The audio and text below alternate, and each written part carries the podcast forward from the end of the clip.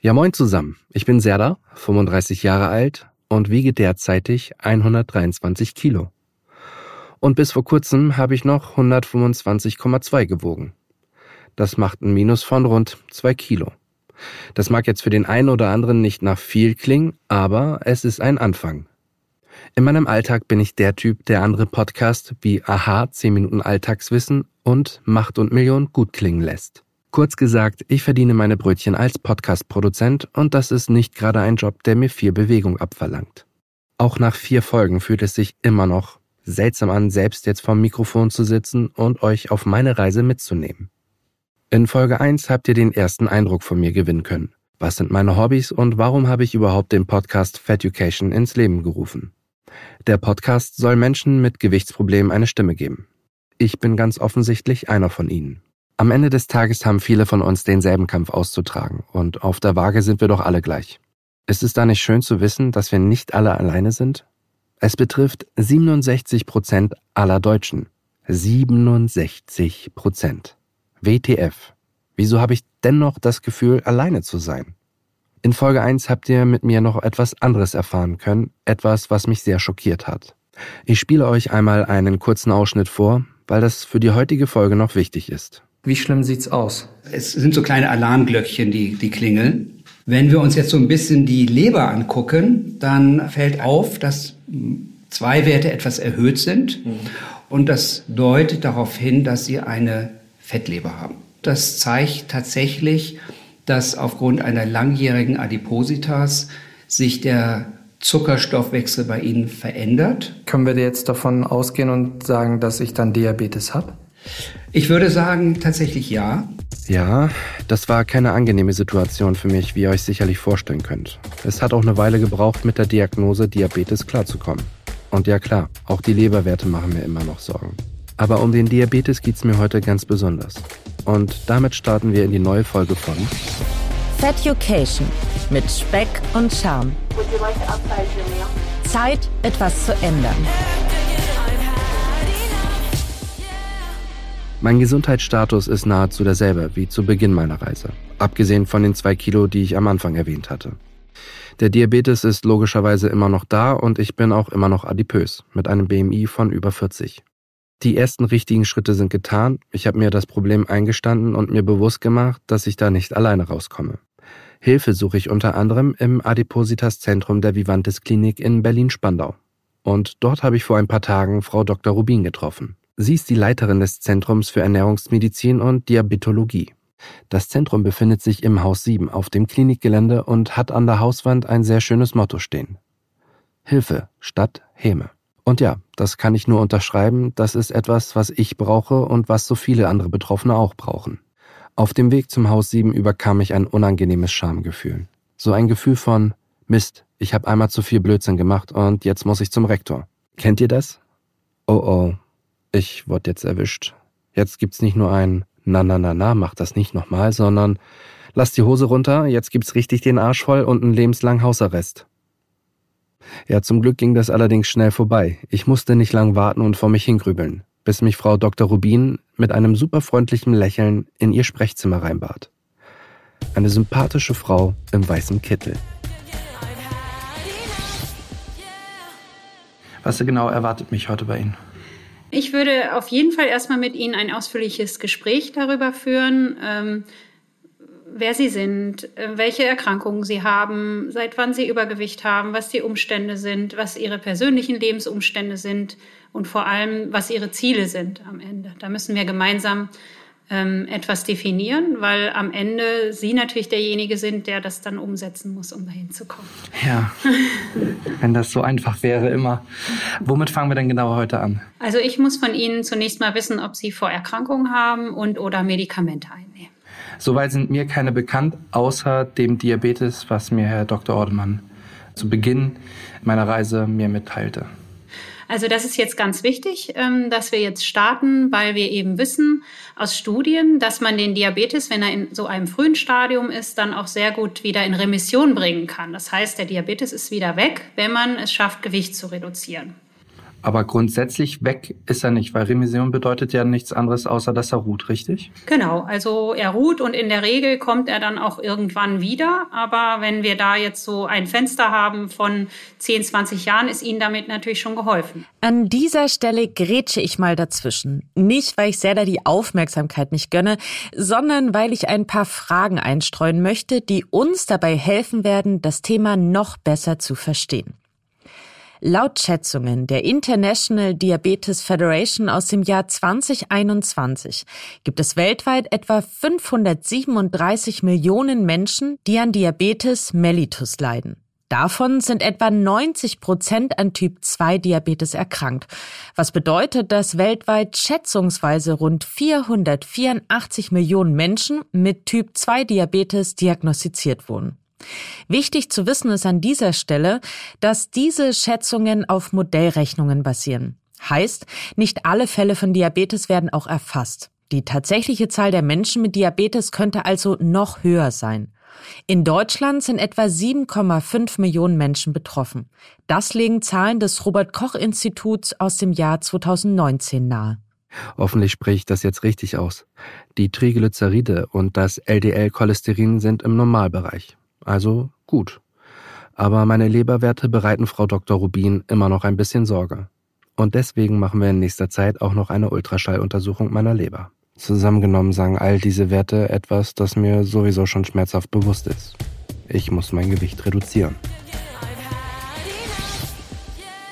Vielleicht erst noch mal die Frage zu der Entwicklung des Übergewichtes. Ja. Also Seit wann haben Sie Übergewicht und ähm, was denken Sie ist ein wesentlicher Faktor für die Entwicklung des Übergewichtes? Also, ich würde sagen, Anfang 20 begann es eigentlich. Also als Kind war ich schon immer relativ pummelig mhm. und man hat da habe ich mal ganz gerne gesagt schwere Knochen, aber sorry, jetzt muss ich hier auch noch mal kurz zwischengrätschen. Als Jungspund haben meine Eltern das immer mal wieder ganz gerne gesagt, um mich darauf aufmerksam zu machen, dass es wieder ein paar Kilo mehr geworden sind. Das kurdische Lieblingswort meiner Mama war bzw. ist Shishko und bedeutet sowas wie Dickerchen oder Pummelchen. Ich denke, ihr könnt ab hier euch selbst ein paar Begriffe zusammendenken. Und mit der Zeit kamen dann auch noch ein paar andere Umschreibungen, wie zum Beispiel er ist stabil gebaut oder er muss gerade in seiner Massephase fürs Fitnessstudio sein. Naja, ihr kennt es sicherlich. Ehrlich gesagt, ich weiß gar nicht mehr, wann ich diese Sprüche als einfach gegeben angenommen habe, um sie dann zu ignorieren. Übergewicht ist immer mal Übergewicht. Ja, so Anfang, Mitte 20 hatte ich dann mal ganz gut sportlich abgenommen. Da war ich dann bei einem Gewicht von einer Körpergröße von 1,73 bei knapp 70 Kilo. Das war so 2008, 2009 rum. Mhm. Und ab dann ging es eigentlich immer im Jojo-Effekt steht, also bergauf und bergab. Mhm. Also ich würde jetzt sagen, den Höhepunkt hatte ich vor knapp fünf Jahren. Da hatte ich etwas über 130 Kilo gehabt. Und das hat sich jetzt so mit den letzten Jahren dann immer so bei 125, 126 Kilo eingepegelt. Das heißt, Sie haben nicht jetzt Ihr Maximalgewicht, sondern das hatten Sie vor fünf Jahren. Genau. Und Sie haben zwischenzeitlich auch sehr erfolgreich äh, Gewicht reduziert. Richtig. Und haben Sie das in Eigenregie gemacht oder ja. hatten Sie professionelle Beratung? Nein, alles in Eigenregie. Mhm. Was war da ein wesentlicher Faktor? Sie hatten die Bewegung schon genannt, dass Sie teilweise mehr Sport gemacht Sport. haben. Also tatsächlich sehr viel Sport. Ich war mhm. bestimmt fünf bis sechs Mal die Woche körperlich aktiv. Mhm. Und die Ernährung habe ich natürlich auch entsprechend reduziert, beziehungsweise ähm, Kalorien mhm. getrackt und damit dann halt eben ein Defizit aufgebaut. Das müsste auch etwa 2019 gewesen sein. Da habe ich dann etwa knapp 15, 17 Kilo abgenommen gehabt und war dann final bei 113. Und dann bin ich da halt auch auf ein Plateau gestoßen und ich würde sagen, nach ein paar Monaten ist das dann ab dem Moment auch wieder bergauf gegangen. Und was war dann Ihrer Meinung nach der Faktor dafür, dass es dann wieder hochging, das Gewicht? Ich würde sagen, dass halt zum einen der Frust, der dahinter war, dass das Plateau mich halt gebremst hat. Und dann ist halt die Faulheit über mich wieder eingebrochen. Also, mhm. weil man hat dann halt immer noch weiter versucht, ähm, am Ball zu bleiben, aber hat halt irgendwie auch nach Wochen kein kein ähm, Erfolg gesehen, weil bei mir war es tatsächlich so, man sagt ja, also so ein Plateau, das hatte ich dann mal gegoogelt, ähm, kann halt irgendwie was zwischen vier bis zu drei Monaten irgendwie dauern, bis der Körper halt dann eben sagt, naja gut, dann darfst du jetzt weiter abnehmen? Und das hat mir tatsächlich dann auch final das Genick gebrochen, weil es waren halt nicht nur vier Wochen, die es gedauert hat bei mir, sondern halt darüber hinaus. Mhm. Ja, und dann hat dann halt eben die Gewichtszunahme wieder stattgefunden durch alte Verhaltensmuster. Ja. ja, dieses Plateau, das sehen wir ja sehr häufig, ähm, weil auch durch die Gewichtsreduktion dann der Grundumsatz sinkt und dadurch dann der Kalorienbedarf äh, geringer ist. Und das kann äh, durchaus eine längere Zeit andauern. Wir skippen jetzt einen kleinen Part des Gesprächs, damit es nicht allzu langweilig wird. Frau Dr. Rubin empfiehlt mir eine professionelle Begleitung durch eine Ernährungsfachkraft. Damit war zu rechnen und ist bereits in Planung. Die Ernährungsberatung soll mir nützliche Tools an die Hand geben, wie zum Beispiel in stressigen Phasen einen kühlen Kopf zu behalten und nicht zu etwas Süßem oder anderem zu greifen. Die Beratung, sagt sie, kann digital stattfinden, durch eine App zum Beispiel, oder eben durch eine Einzelberatung, was ich bevorzuge. Ich mag die persönliche Ebene lieber. Was ich noch äh, machen kann bei Ihnen, ist auf jeden Fall die Verordnung eines Medikamentes. Es gibt ja auch Medikamente zur Gewichtsreduktion. Wir haben die Möglichkeit, da ist es dann für Sie wieder positiv, weil Sie jetzt Diabetiker sind, dass wir das Medikament auf Kasse auch verordnen können. Okay. Das ähm, Medikament heißt ähm, Semaglutid und der Handelsname ist Ozempic. Und das ist ein Medikament, das beeinflusst im Prinzip das Sättigungsgefühl. Und dadurch haben viele Patientinnen und Patienten weniger Appetit und essen deutlich weniger. Was dann bei mir die Frage aufbringt, wenn ich es absetze, dann der normale Appetit wieder vorhanden ist? Oder steuert das da auch permanent gegen? Nein, das leider nicht. Also okay. es wirkt wirklich nur so lange, äh, wie man das Medikament einsetzt. Es ist als Antidiabetikum auch primär zugelassen und wird dauerhaft bei Diabetes auch eingesetzt zur Blutzuckerreduktion. Okay. Ja. Also würde das auch dann entsprechend nicht nur für die Sättigung, sondern auch ähm, gegen den Diabetes Genau. Okay. Genau. Ich meine, ich kann es nicht in den Himmel loben. Es gibt auch immer Nebenwirkungen. Bei dem Medikament ist Nebenwirkung und Wirkung manchmal so ein bisschen eins, weil manche, äh, manche haben nicht nur weniger Appetit, sondern ihnen ist auch übel. Hm, und okay. ähm, manchmal führt es auch zum Therapieabbruch. Auch Durchfall kommt vor. Ja. Aber ich denke, es wäre ein Versuch wert. Man muss das Medikament spritzen, aber nur einmal die Woche. Das Wichtigste ist aber für mich äh, natürlich nach wie vor, dass Sie Ihre Ernährung dauerhaft umstellen Sie wissen ja, was gesunde Ernährung ist. Das weiß eigentlich jeder relativ genau, vor allem die Personen, die zu mir in die Beratung kommen. Und es geht auch nicht darum, ihnen das zu vermitteln, sondern es geht eigentlich mehr um die Alltagsanwendung, weil wir natürlich wissen, dass es sehr viele Hürden im Alltag gibt. Ähm, Stress bei der Arbeit, ähm, Phasen von Energielosigkeit, Traurigkeit, was auch immer. Jeder hat seine individuellen Gründe, warum er dann doch eben wieder in die alten Verhaltensmuster zurückfällt. Was würden Sie denn sagen, ähm, was ist Ihr Hauptproblem beim Essen oder wo sind Ihre Schwächen? Zum Teil in der ähm, Portionsfindung. Also es ist dann vielleicht nicht unbedingt ein Teller, sondern zwei mhm. oder zweieinhalb. Und Langeweile. Also vor allem auch dann gegebenenfalls in Stresssituationen dann auch tatsächlich dann auch mal zu was Zuckerhaltigem zu greifen. Ich rede jetzt nicht von einer Coke Zero oder ähnlichem, sondern halt wirklich dann irgendwie zur Haribo-Tüte oder ähnlichem. Mhm. Das ist das, was mir dann im Alltag dann auch, ich sag mal, einen gewissen Halt sogar gibt. Wenn mhm. ich halt weiß, okay, heute wird stressig, dann liegt im Grunde auch schon die, die, die, die Tüte bereit, mhm. um dann drauf zuzugreifen. Ja, da muss man natürlich ganz klar äh, Mechanismen entwickeln, dass das dann nicht so kommt. Und das machen wir im Prinzip mit so kleinen Einzelzielen, die wir setzen, auch in der Ernährungstherapie. Es ist auf jeden Fall wichtig für diese ganzen kleinen Dinge, die dann die zu hohe Kalorienzufuhr ausmachen, ein Ziel zu definieren. Und das kann man nicht, indem man das so pauschal macht, sondern indem man es möglichst konkret macht. Also nicht so pauschal, ich muss jetzt Kalorien reduzieren oder weniger essen, sondern was genau will ich verändern, zum Beispiel die Portionsgröße. Aber wie findet man für sich die richtige Portionsgröße? Klar, es gibt Tabellen, es gibt Apps und es gibt Richtwerte wie, man soll fünf Hände voll Obst und Gemüse pro Tag essen. Frau Dr. Rubin sagt, dass das aber alles detailliert in der Ernährungsberatung erklärt wird. Da wird mit mir zusammen ein spezieller Plan ausgearbeitet und wir schauen, welche Hilfsmittel, wie zum Beispiel Apps, für mich in Frage kommen. Seit einigen Jahren gibt es ja etwas, das uns dabei helfen soll, bessere Ernährungsentscheidungen zu treffen, den Nutri-Score. Ihr wisst schon, diese Ampel mit fünf Buchstaben von einem grünen A bis zu einem roten E. Das E steht in diesem Fall für Lebensmittel, von denen wir besser die Finger lassen sollten, wenn wir uns gesund ernähren möchten. Erstmals eingeführt wurde der Nutri-Score übrigens in Frankreich und zwar 2016. 2020 stimmte dann auch der Bundesrat in Deutschland einer freiwilligen Nutzung zu. Viele große Unternehmen haben sich seither verpflichtet, den Nutri-Score auf ihren Verpackungen anzugeben. Aber längst nicht alle. Was halten Sie von dem Nutri-Score? Nutri-Score habe ich immer sehr unterstützt, ähm, weil also wenn er verpflichtend angewendet wird auf den Verpackungen, weil wir ein einfaches System brauchen, was Verbraucherinnen und Verbraucher eben nutzen können, um für sich eine Entscheidung zu treffen. Man kann daran natürlich viel kritisieren. Ich weiß, dass die Lebensmittelindustrie auch versucht, jetzt das System auszutricksen, weil das System eben auch ein paar Schwächen hat. Zum Beispiel kann man einen besseren ähm, Wert erreichen, wenn man Protein zusetzt und Ballaststoffe, was jetzt dazu führt, dass viele eben einfach proteinreiche Lebensmittel machen mit zugesetztem Eiweiß oder irgendwelche Ballaststoffe reinrühren, irgendwelche Fasern, Strohfasern oder was weiß ich, um das System zu türken, sag ich mal, und dann statt D halt ähm, B zu kriegen. Das ist blöd. Aber immerhin ist es eben eine Maßnahme, damit man leichter erkennt, um was für ein Lebensmittel es sich handelt und wie energiedicht das ist oder wie gut oder schlecht die Inhaltsstoffe sind. Ich persönlich finde den Nutri-Score auf jeden Fall besser als diese Tabellen, die verpflichtend auf allen Lebensmittelverpackungen gedruckt sind.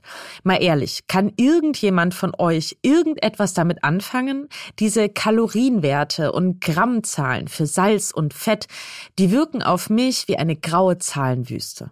Ich mache das mal an einem Beispiel klar. Also, eine Tüte Chips hat einen ziemlich hohen Fett- und Salzgehalt, dafür wenig Ballaststoffe oder Vitamine. Solche Chips, sie würden wahrscheinlich einen Nutri-Score von D oder E erhalten. Heißt, aufgrund ihres Nährstoffprofils sind sie nicht besonders gesund. Auf der anderen Seite kann ein Produkt wie Olivenöl wegen seines hohen Fettgehaltes auch einen niedrigen Nutri-Score erhalten, obwohl das Öl tatsächlich ja sogar eine gesunde Quelle ungesättigter Fette ist. In solchen Fällen kann es sinnvoll sein, zusätzlich auf eine Nährwerttabelle zu achten. Laut Umfragen würden sich Verbraucherinnen und Verbraucher den Nutri-Score übrigens auf allen Verpackungen wünschen. Die Politik hinkt diesem Wunsch aber leider noch so ein bisschen hinterher. Okay, dem Thema Ernährung werden wir uns in diesem Podcast noch sehr ausführlich zuwenden. Und ich bin sehr gespannt auf die Ernährungsberatung. Aber das ist natürlich nur ein Teil des Problems, beziehungsweise der Lösung. Dann ähm, würde ich ganz gerne mit Ihnen noch über Bewegung sprechen, weil das einfach eine wichtige Komponente ist von der Gewichtsreduktion. Und wir da jetzt für Sie kein konkretes Programm anbieten, wo Sie einmal die Woche zum Touren kommen oder so, sondern da müssen wir einfach selber nochmal gucken, was Ihnen Spaß macht und was Sie sich vorstellen können, umzusetzen. Das würde mich jetzt nochmal interessieren. Welche Bewegungsart Ihnen Freude macht. Also es kann auch einfach nur spazieren gehen sein. ich habe darauf gewartet, dass Sie äh, spazieren gehen sagen. Ist tatsächlich eines der wenigen Dinge, die ich nicht so gerne mache. Einfach der Problematik geschuldet, dass mir das zu langweilig ist. Aber um Ihre Frage zu beantworten, Mannschaftssport zum Beispiel, das ist was, was mir grundsätzlich liegt. Was, welcher Mannschaftssport? Basketball zum Beispiel. Mhm. Also. Und da waren Sie mal im Verein, oder? Ja, ja mhm. da war ich im Verein. Das ist aber auch, auch jetzt bestimmt schon über 15 Jahre her. Mhm. Auch als Schiedsrichter tätig gewesen. Also zu meiner Spitzenzeit 2008, 2009 rum zum Beispiel war ich bis zu viermal die Woche in der Halle. Mhm. Also zwei bis dreimal die Woche allein als, als Spieler zum Trainieren und zwei bis ja, zweimal die Woche, ähm, um als Schiedsrichter tätig zu sein. Mhm. Glauben Sie, dass Sie da wieder hinkommen? Nee, das, das glaube ich jetzt weniger, aber mhm. den Sport allgemein wieder ausüben zu können, das wäre schon schön. Ja. Also selbst wenn es jetzt nur zweimal die Woche oder einmal die Woche einfach um, um das, der Freude willen am, am Sport, gar nicht jetzt um irgendwie aktiv irgendeine Karriere noch in meinem Alter verfolgen zu können Ähm, das wäre halt schon sehr schön. Also ja, ich finde das super, Spaß. dass Sie auch sowas haben, wo Sie eine Leidenschaft dafür haben. Das haben viele gar nicht. Ähm, und das ist was ganz Wertvolles. Und das würde ich auf jeden Fall weiter verfolgen, weil die Wahrscheinlichkeit dann am höchsten ist, dass Sie das auch dauerhaft machen. Es muss halt vor allem Freude machen und ähm, möglichst es sollte möglichst jeden Tag Bewegung im Alltag sein. Und wenn Sie jetzt aber sagen, okay, so Alltagsbewegung mag ich nicht so sehr, ich möchte zweimal die Woche Basketball und dafür dann intensiver, dann ist das auch okay. Aber aus wissenschaftlicher Sicht würden wir sagen, 30 Minuten Bewegung am Tag muss sein. Und wenn Sie jetzt zwei oder drei sitzende Tage haben, wo Sie sich fast gar nicht bewegen, dann müssten Sie halt an den anderen ähm, drei, vier Tagen mehr machen. Wenn ich jetzt sage 210 Minuten und ähm, das ist für Sie aber mega anstrengend, das zu erreichen, dann auf keinen Fall sagen, das schaffe ich nicht, sondern dann ein Zwischenziel setzen und sagen, dann eben einmal die Woche. Aber die schlechteste Option ist natürlich gar nichts, nichts zu tun. Zu ja. Ja. Aber jetzt zwecks meines Gewichts ist es ja tatsächlich ein bisschen schwierig, Basketball zu betreiben, weil es halt ein sehr anstrengender Sport für die Gelenke ist. Mhm. Was wäre da so für die Anfangsphase vielleicht der, der, der bessere Einstieg, abgesehen vom Spazierengehen? Ja, gibt es denn noch irgendwas, was Sie gerne gemacht haben? Fahrradfahren? Ja, Fahrradfahren in der Tat. Arbeiten Sie viel von zu Hause aus oder müssen Sie auch mal ja. irgendwo hin? Ja, meistens. Meistens zu Hause. Ja. Okay. Was ich halt noch machen kann, ärztlich, ist die Verordnung von Rehabilitationssport ähm, oder Funktionstraining. Das sind die Sachen, die man auf Kasse verordnen kann. Und damit kann man zum Beispiel auch in Sportvereinen äh, mal nachfragen, was die dafür anbieten, welche, welche Sportarten oder welche Gruppentherapien. Ja, da muss man natürlich das für sich passende finden. Ja, die passende Bewegung noch finden. Einer meiner Hausaufgaben für die nächsten Wochen. Eine von vielen. Denn Frau Dr. Rubin gibt mir noch einen ganzen Sack voll Hausaufgaben mit. Nun mecker man nicht. War doch klar, dass Abnehmen nichts ist, was einfach so passiert, sondern etwas, bei dem du dranbleiben musst. Und zwar kontinuierlich. Ja, ich mecker doch gar nicht. Sorry, das sollte gar nicht so rüberkommen. Ich weiß ziemlich genau, worauf ich mich eingelassen habe. Und warum ich das unbedingt durchziehen will. Ja, Herr Denis, Sie haben einen Diabetes, Sie haben schweres Übergewicht und es ist ganz wichtig, dass Sie jetzt den ersten Schritt gemacht haben und hier sind. Die nächsten Schritte für Sie sind, Sie schreiben für acht Tage auf, was Sie essen und trinken. Ähm, Sie müssen nicht alles abwiegen, sondern Sie schreiben das in haushaltsüblichen Maßen auf ähm, damit wir so einen groben Anhalt haben. Dann haben Sie von mir die ärztliche Notwendigkeitsbescheinigung für die Ernährungstherapie. Sie brauchen eine Ernährungstherapeutin, die Sie entweder jetzt mit den Informationen, die ich Ihnen gegeben habe, selber finden oder sich nochmal bei mir rückmelden. Sie versuchen das neue Medikament für Diabetes und Übergewicht, das Ozempic, und spritzen das einmal die Woche. Und ähm, sie setzen sich jetzt äh, schon mal ein erstes Ziel, das sie auch konsequent umsetzen für die Bewegung. Das heißt, Sportverein anmelden, Fahrradfahren, wie auch immer, 30 Minuten pro Tag körperliche Bewegung. Das wäre jetzt erstmal das Wichtigste. Und dann würden Sie noch einen Ultraschall von der Leber benötigen. Dafür würde ich Ihnen noch eine Überweisung geben. Und die Körperzusammensetzung können wir auch noch messen, wenn Sie das möchten. Okay, dann machen wir das jetzt. so, der Termin bei Frau Dr. Rubin ist durch. Die Biermessung haben wir auch gemacht. Die sah folgendermaßen aus. Ich lag auf einer Trage und hatte an Hand- und Fußrücken Elektroden kleben und die führten dann in ein Messgerät, das einen kurzen Stromimpuls durch meinen Körper geschickt hat, den ich überhaupt nicht gemerkt habe. Und das Gerät macht dann jetzt die Analyse. Das Ergebnis bekomme ich in ein paar Tagen und sobald das da ist, werde ich das auf jeden Fall mit euch teilen. Und des Weiteren habe ich natürlich auch von ihr ein paar Hausaufgaben bekommen. Unter anderem natürlich die Bewegung zu erhöhen und auch weiterhin auf die Ernährung aufzupassen. Und auch ein paar Medikamente habe ich gekriegt, zwecks des Diabetes und einen, ich nenne es jetzt mal laienhaft, einen Appetitzügler. Und bin sehr gespannt, wie der sich auf mich auswirkt und welche Erfolge ich gegebenenfalls damit einfahren kann. Ja, und sobald ich da auch irgendwie was merke, lasse ich es euch natürlich wissen. In diesem Sinne sage ich jetzt erstmal Tschüss. Feducation mit Speck und Charme. Zeit, etwas zu ändern.